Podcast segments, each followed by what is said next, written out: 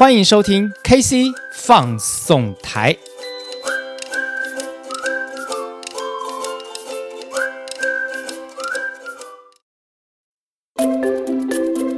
修旅生活新形态，国民皮卡中华 Zinger Pickup 就爱载着你和全副装备一起上山下海出游去。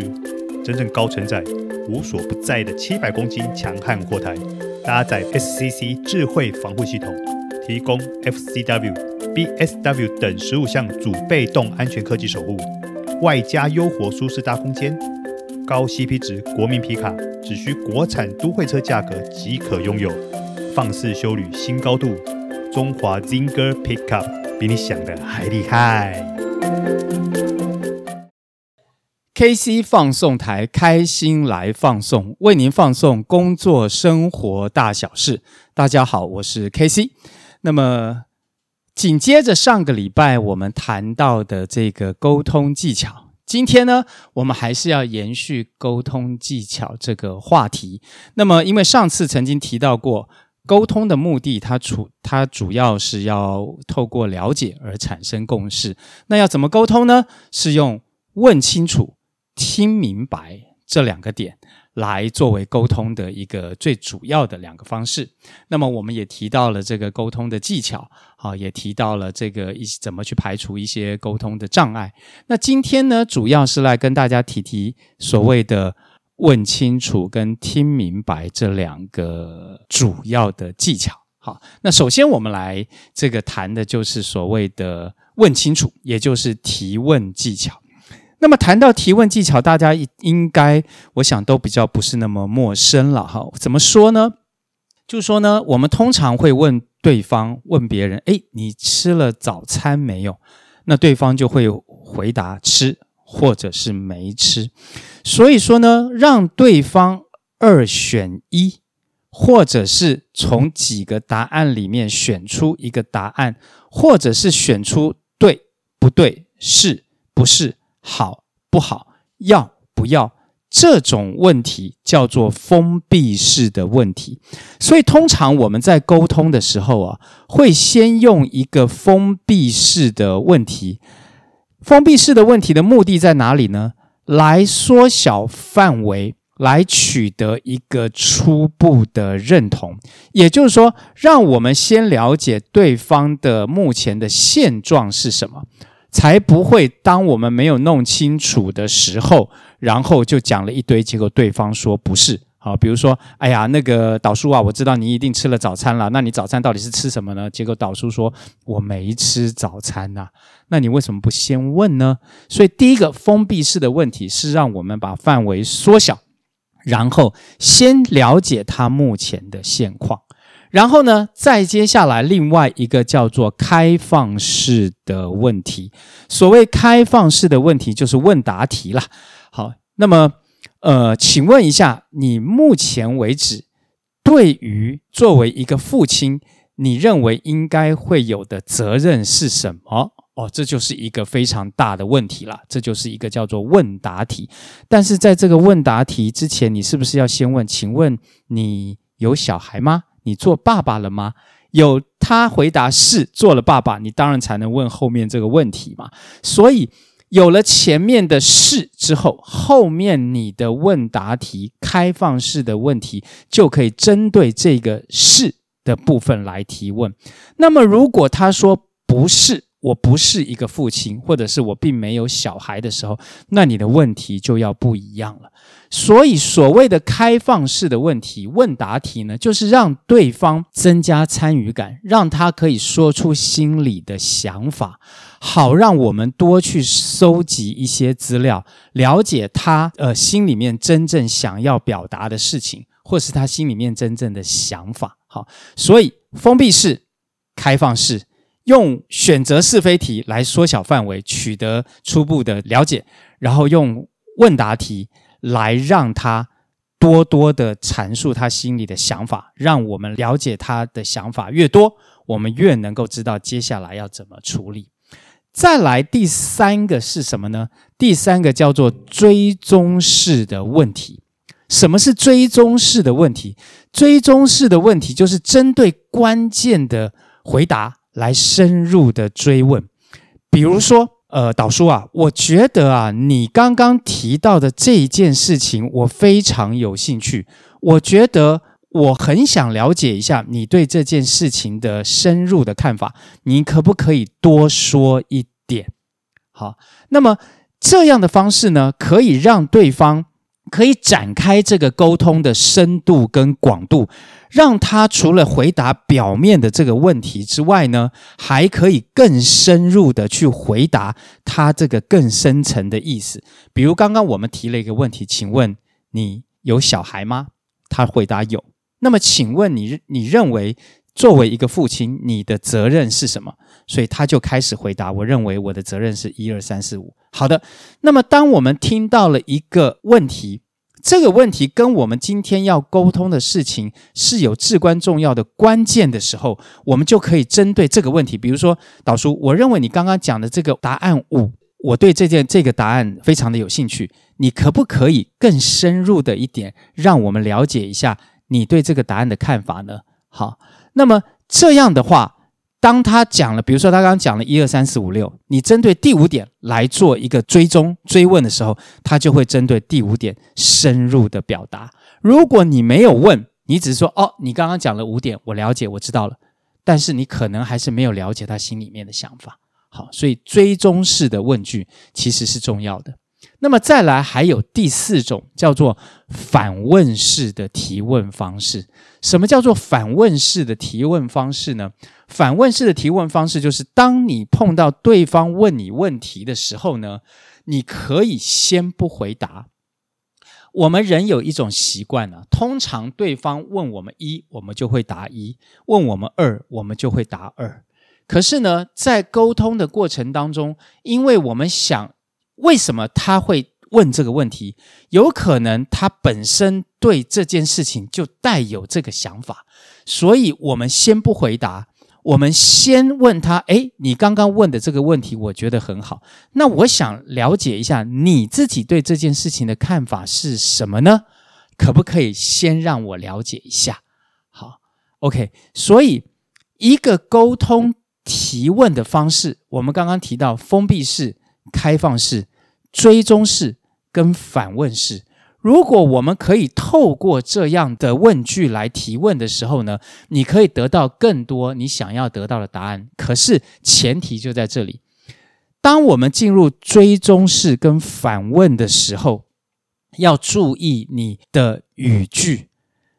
追踪式、反问式，但是不是咄咄逼人的追杀。好，你讲。这件事情为什么会是这样？如果是这样的时候，就好像变成是立法院的立委在吵架了。那么，但是如果是同样的意思，可是他表达的语气却是不同的时候，比如说，我非常认同你刚刚的这个讲法。那针对这件事情，我很想再了解一下，你有没有更深入的答案呢？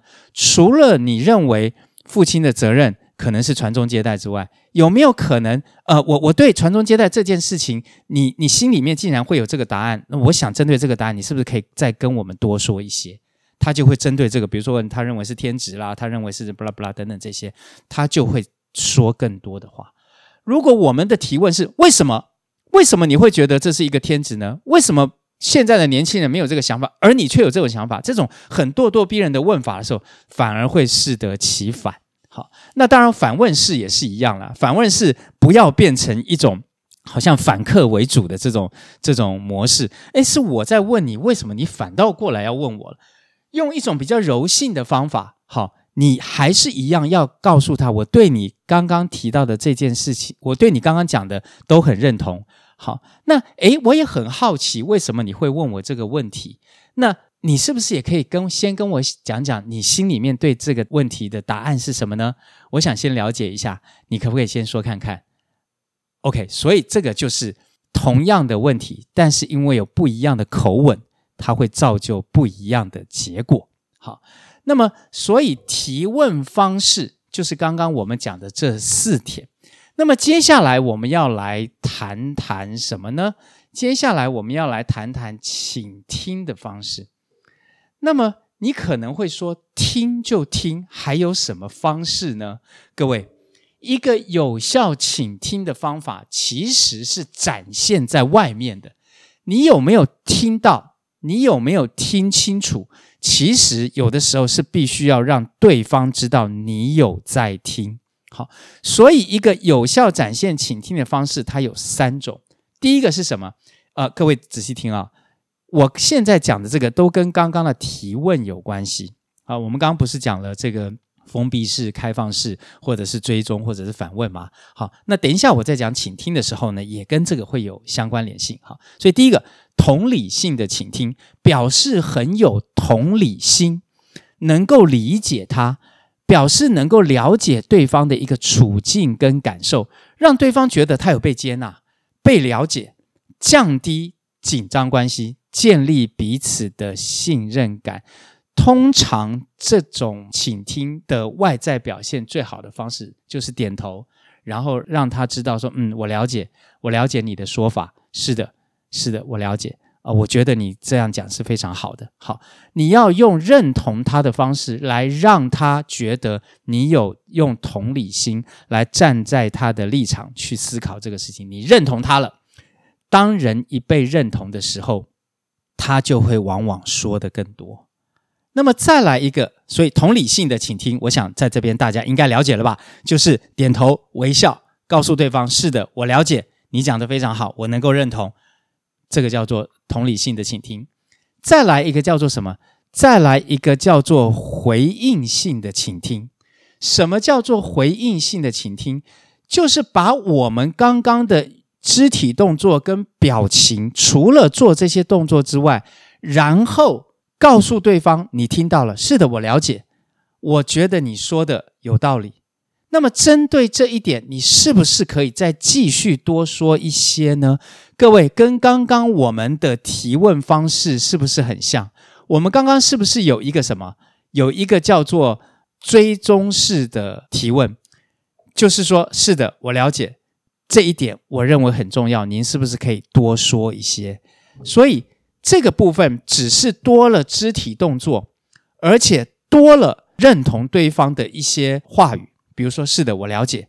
那么，针对这一点，我听到了，我觉得你讲得非常好，我也很有同感。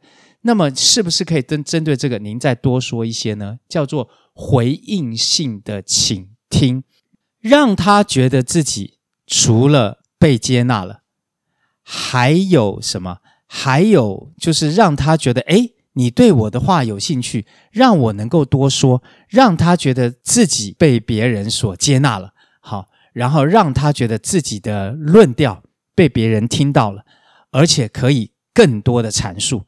这个在沟通上面表示他跟你之间又更接近了一步，因为我们说沟通是要产生共识嘛。如果因为这样而让他在心里面的反感，心里面的紧张关系可以降低更多，而说更多的时候，我们是不是就可以收集到更多的资讯？那么在回应性倾听里面，还有一个重点是什么？就说，如果对方啊，他这个呃已经提到了一些跟主题不相关的议题的时候，我们可能要停止他现在的这个发言。好然后请他回到主题，比如说，我们告诉他说：“是的，我了解。好，您刚刚提到的，您刚刚讲的这些事情，我都听到了。但是呢，因为今天我们今天谈的主题是 A，可是呢，您现在提到的可能跟今天的主题比较没关系。那我们是不是可以等一下再来讨论这个主题？现在是不是先请您针对 A 的部分来继续往下说？好，也就是说，把它拉回来，不要让它因为跳跃式的思考而把这个主题。”带到别的方向去，所以开启一个沟通，主导者很重要。你是不是有站在主导者的角色？如果今天你是站在主导者的角色，你就必须要负责把这一个主题能够按在原来的这条路上面，而不会让它岔题，让它歪楼。好，所以这个是整个回应性倾听的这个方式。那么接下来第三点啊，我们要提到的就是所谓的选择性的倾听。选择性的倾听的意思就是把注意力放在跟主题相关的内容上面，抓住重点，然后简要的重复一遍，确认一遍，来区隔事实跟感受的问题，找出真正问题的所在。这个部分怎么讲呢？我举个例子好了，好，比如说我们常常刚刚呃我们在提问的时候也提问过这个，也也举过这个例子哈，就是说，请问你今天早餐吃了没有？好，可能导叔会说我早餐吃了。那请问你今天早早餐吃的内容是什么？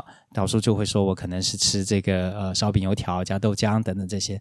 那请问你觉得今天的早餐好吃吗？好，他会导叔可能就会说嗯，我觉得不是很好吃。好的，到了这边之后，我们了解了他的感受。他的感受就是他吃了早餐，早餐不是很好吃。那这个吃了早餐是事实，早餐不好吃是一种感受。那么好的，这个时候你心里可能会想，他可能下次再也不会来这家早餐店买早餐了吧？可是因为你没问。所以他也没说。那么，如果我们这个时候可以提问，既然你觉得这个早餐这么难吃，让你有一个不太好的这个经验跟感觉，那请问你下次还会来这家早餐店买早餐吗？导叔说会啊，为什么？它不是很难吃吗？为什么你还会来买早餐呢？导叔说，因为我们家方圆十里之内只有一家早餐店，如果我只是为了果腹，为了吃饱，那。就算它难吃，但是不至于不能吃，所以我就来，还是会来这家早餐店买早餐。所以各位，选择性的倾听就是当我们在听过他的感受，我们也鼓励他针对刚刚的某一些议题继续往下说的时候，最后我们还是要做一个提问，好让我们去让对方能够去诉说他现在事实他会做什么决定。让我们可以把事实跟感受的问题做一个区隔，去厘清他对这一件事情真正最后处理的方法是什么。我想这件事情放在我们跟孩子的沟通上面，也是常常会遇到的。小孩在跟我们做沟通的时候，往往他们都会处于一种比较被动的情况。那如果我们不能够倾听，我们不能够听。他表达的事情，而我们老是在插嘴，我们老是在阻止他往下说，他就不愿意说了。可是如果我们可以鼓励，我们可以点头，好，我们当然不用点头如捣蒜了，我们也不用说一定要维持多么灿烂的笑容，但是我们点头了解，要让他理解我们对他的处境的感受，然后对他讲的事情。我们是请他可以继续往下说，比如说在学校的功课，为什么这一次这个呃，你刚刚提到了这次的考试好像没有考得很好，尤其是什么样的，尤其是可能呃，你遭受了一些干扰，没有办法专心的念书。我对于遭受干扰这一件事情，觉得很想理解，你遭受的是什么干扰？这个干扰为什么会这么大，导致你现在的功课会有这样子的情况？你可不可以跟我说得更清楚一点？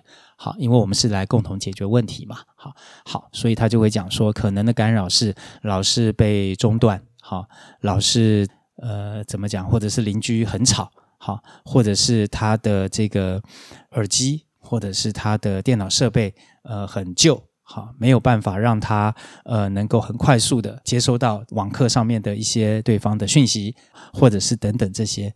那当他说了这些事情之后，就表示他说出为什么现在功课不是这么好的原因。OK，那这个时候我们也必须很有耐心的说：“好的，我了解。”而不是说你这个是借口吧？我以前怎么样怎么样怎么样都没有怎么样怎么样怎么样。所以爸妈如果老是要要摆出这样子的一个教训人的态度的时候，那么这个沟通就会产生比较大的问题。好，所以当沟通到这里的时候，最后我们还是要来理解一下。OK，现在的成绩是这样，我想了解一下你接下来你的决定是什么？这已经是选择性的请听喽。好，你的决定是什么？你希望改善吗？他说：“好，通常你用这样子的问题，都是你希望改善吗？他一定会说希望嘛。那你用什么样的方式来改善呢？好，让他说。如果他今天提出来的方法，我们听起来就不是这么的有效，或者是说这个听起来这个好像也改善不到哪里去的时候呢，我们不要立刻马上的反驳他。因为想要改善已经是不容易的事情了，所以我们要先认同他说：“嗯，我觉得你有想要改善这件事情是很好的，呃，而且你刚刚也有提出方法来，好，那么呃，我们来一起来讨论一下这个方法是不是真的最好的方法？好，你觉得你刚刚提出的一二三四五，我们一起来讲一遍。”哪一点我觉得很棒，或者是可以调整？哪一点如果你这样做的话，诶，我也觉得认同。跟他共同去找出最后他的决定的时候，那么这样的沟通就会产生一个结果，就会有共识。而这个所谓的结果，这个共识是你们两个共同讨论出来的。所以在我们的沟通里面呢，为什么我们讲说提问？然后请听，有一些父母或者是有一些人，他是不听的，他只提出问题，但是他是不听对方讲什么，因为他认为对方讲的都是辩解。可是恰恰好，我们在沟通的时候，如果我们都不愿意用一个好的情绪、好的情绪管理、好的这个正向的这个想法去看对方的时候，这个沟通往往都会无效。所以呢，我们选择相信对方。但是在这个过程当中，我们也不是傻瓜，不是笨蛋，我们也要听出他讲的话中间的一些不可行的地方，然后提出来跟他一起讨论。好，比如说刚刚提到功课这件事情，好，假设我讲说，因为常常邻居都很吵，对不对？所以我要搬出去住，这个对父母亲来讲，往往都是一种挑战嘛。好，那么 OK，所以搬出去住。跟是不是受到干扰这两件事情可能是两件事哦。你的意思是说搬出去住就比较不会受干扰，对不对？好的，那么你怎么知道你搬出去住了之后那个地方绝对没有干扰？那在我们现在住的地方有干扰，解决这个干扰是不是就可以让你在念书的时候更专心？是吗？如果是的话，我们是不是去解决这个干扰就好了，而不是选择搬离这个地方？所以解决这个干扰，就是可能去跟邻居做沟通，好，他们的音量是不是减小，或者是现在刚好是在工程，有人在整修房子，所以在一段期间之内会有这些噪音。好，那么所以呢，我们可以选择在这个时候，比如说，就是邻居会有这些噪音的这个期间呢、啊，这个时间点啊，我们离开家到附近的星巴克或者是附近的咖啡厅去读书。好，那么这个噪音结束，我们再回来。那用这样的方式跟他取得一个沟通的时候，我想这样的效果是会比较好的。好好的，那么今天呢，我们又跟大家针对沟通的部分啊，提出了两个点。第一个是提问，那么提问的方式呢，有这个叫做呃封闭式的，还有开放式的，再来就是追踪式的跟反问式的提问。那么另外也提出了这个有效倾听的方式，第一个是同理性的倾听。再来就是回应性的倾听，第三个是选择性的倾听。那么不知道大家是不是在这两个部分都理解了呢？那么我想最好的方法就是去试一试，试看看，从小的地方开始，搞不好会对你跟别人的沟通有很大的帮助哦。那么今天的时间也差不多了，KC 放送台开心来放送，为您放送工作生活大小事，我是 KC，今天的节目。到这里，拜拜。